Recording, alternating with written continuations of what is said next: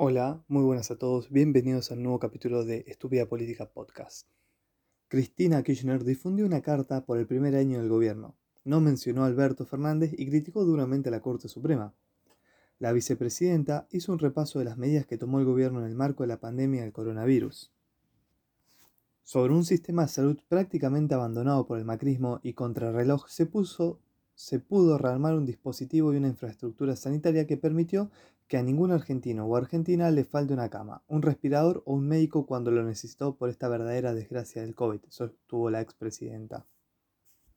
Porque claro, ellos dejaron un sistema de salud comparable al de Suiza y que Mauricio Macri de una forma tan vil se dedicó pura y exclusivamente de sus cuatro años de gobierno a empeorarlo, empobrecerlo y dejarlo abandonado. Mira vos, interesante, interesante precisión.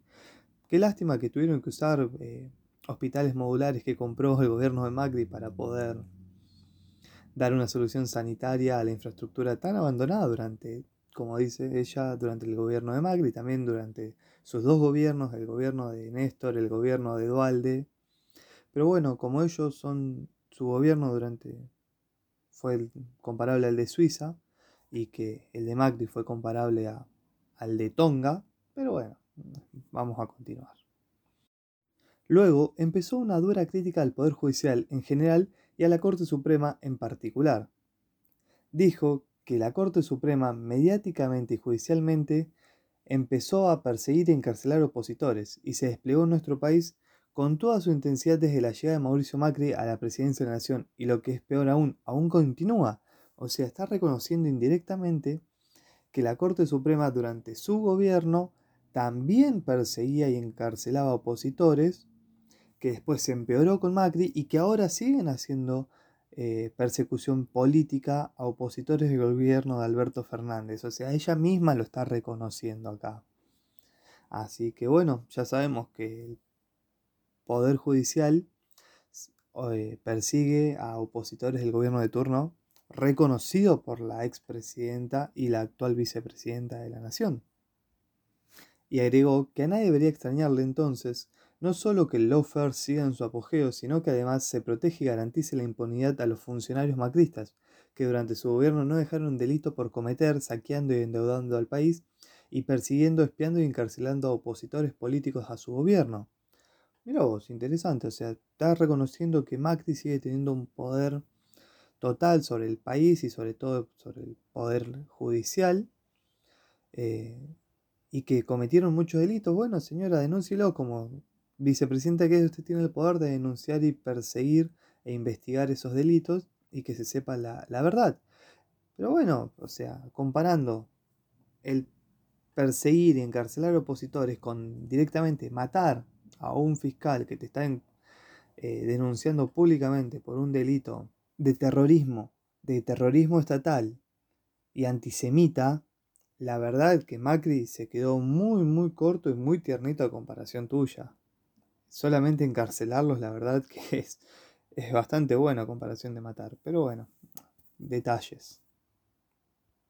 Y la vicepresidenta concluyó, de los tres poderes del Estado, solo uno no va a elecciones, solo uno es un poder perpetuo. Solo un poder tiene la palabra final sobre las decisiones del Poder Ejecutivo y del Poder Legislativo.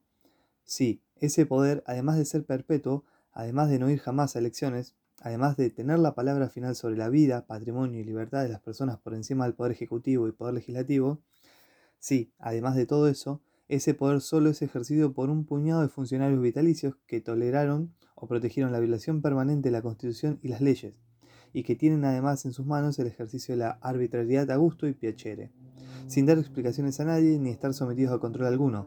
Bueno, si esto sigue sucediendo en nuestro país estaremos muy lejos de construir la república y la nación que, estoy segura, anhelamos la inmensa mayoría de los argentinos y las argentinas. Lo único que me extraña y me llama mucho la atención de una abogada tan exitosa como ella misma dice ser, que no sepa el porqué del poder judicial tenga que ser eh, vitalicio y tenga que ser elegido por un consejo de la magistratura y no por el voto popular, porque justamente es el poder de contralor del poder legislativo y del poder ejecutivo. Es quien tiene que decir que si el poder ejecutivo y el legislativo están actuando de, una manera correcta, si las leyes realizadas y confeccionadas por el Poder Legislativo son constitucionales o no, son los verdaderos protectores de la Constitución Nacional. Y si además le damos la oportunidad de que sean elegidos de forma popular, como a ella le encanta decir, se tornaría tan político y mucho más político de lo que ya es la Corte Suprema.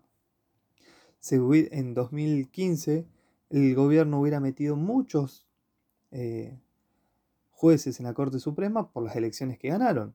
Y ella, durante los 12 años que estuvo ella, los 4 años que estuvo con su marido, hubieran puesto también muchos jueces a su favor.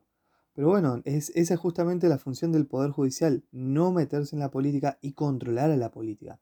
Pero como a ella le encanta tener el poder y el control total de todo, como puede controlar solamente el Ejecutivo y el Legislativo, también quiere controlar el Judicial. Y esto le molesta tanto, la enerva tanto, que odia al Poder Judicial, porque es la única que la puede controlar y la puede detener y la puede parar en sus intenciones maliciosas, nefastas y fascistas, como montonera que es. Por eso detesta tanto al Poder Judicial, porque no lo puede controlar, no puede meter sus manos sucias, sus manos corruptas en dicho poder, y detesta que le estén investigando. Eso pasa. Y por eso esta dura carta hacia el Poder Judicial, el único poder que más o menos puede llegar a ser digno.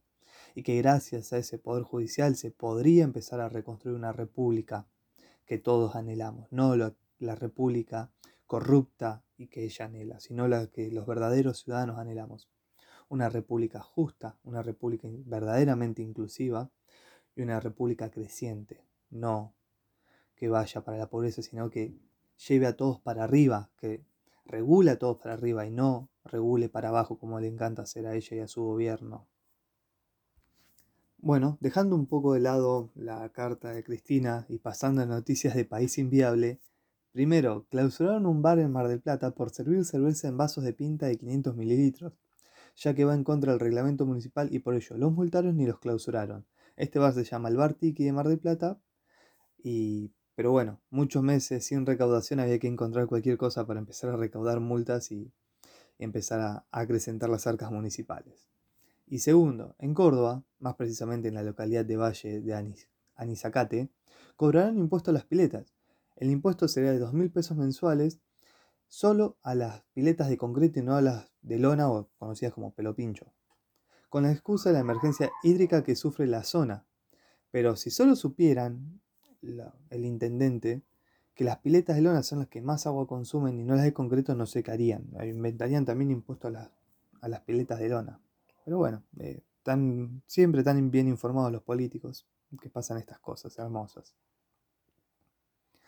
También, durante la semana, el proyecto de ley de despenalización del aborto obtuvo media sanción en la Cámara de Diputados. Pero bueno, se nota mucho que presentaron este proyecto muy mal hecho, dicho sea de paso, que en caso de que se aprueben senadores el 29 de diciembre va a acarrear una gran ola de planteos de inconstitucionalidades, ya que el mismo es inconstitucional por naturaleza.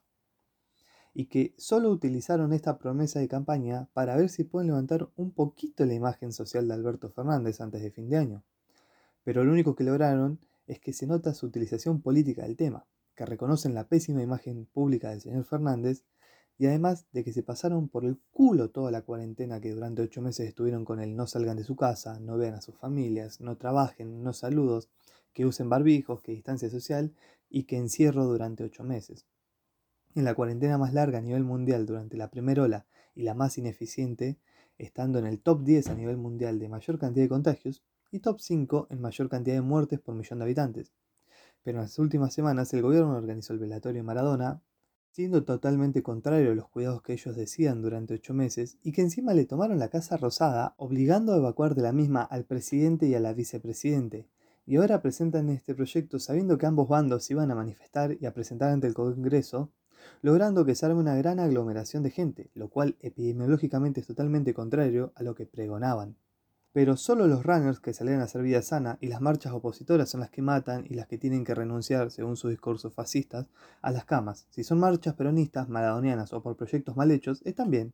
La doble vara del discurso moral peronista sigue más intacto que nunca. Y aprovechando la concentración social respecto al tema del aborto, se ordenó el cierre del aeropuerto del Palomar, el cuarto aeropuerto con más pasajeros en el último año, cumbre el acceso social a los viajes aéreos, primer aeropuerto low cost de Latinoamérica, de fácil acceso a los sectores populares para poder viajar por primera vez en avión, que se podía llegar no solo en vehículo como en Aeroparque de Seiza, sino también en colectivo y tren. Pero este pequeño aeropuerto solamente tenía tres defectos. El primero fue una iniciativa del macrismo. El segundo, el mega empresario kirchnerista de Aeropuertos Argentinas 2000 no tenía la concesión del mismo y que todos los trabajadores de Flybond y JetSmart no estaban afiliados al gremio de los aeronáuticos controlados por el, el ultra kirchnerista de Pablo Viró. Además de todo esto, el palomar era un símbolo que Cristina Fernández de Kirchner no podía permitirse que exista, ya que era de acceso social a un beneficio burgués, como le gusta llamarlos a ellos, que concentra todo lo que el kirchnerismo detesta, bajo costo para el Estado, fuera del control de sindicatos amigos y que beneficia estratos sociales sin la intervención de los políticos ni del PJ. Era un gol neoliberal de media cancha imposible de superar para su forma de ser y gobernar, y su cierre tenía que ser inmediato y de forma permanente. Sin importar lo mucho que creció la zona, todos los puestos de trabajo que brindó directa e indirectamente el Palomar, como ella y su partido ni amigos sindicalistas tenían injerencia, tenía que dejar de existir. Si no lo hace ella, está mal y se nota y se tiene que eliminar como está pasando con el Palomar actualmente. Y bueno, para finalizar la semana, el dólar libre cerró a 148 pesos, frenando su caída y demostrando cuál es el piso que la sociedad está dispuesta a aceptar el dólar, cuál es el piso y cuál es el techo. Estamos hablando de que el piso máximo que se permite son 148 pesos, redondeado 150, el valor real en calle del dólar, y ya sabemos cuál es el techo de 195 que, que tocó hace un mes y medio, dos meses. Así que bueno, muchas gracias por todo. Espero que tengan una muy buena semana y espero que me escuchen la próxima. Que sigan muy bien.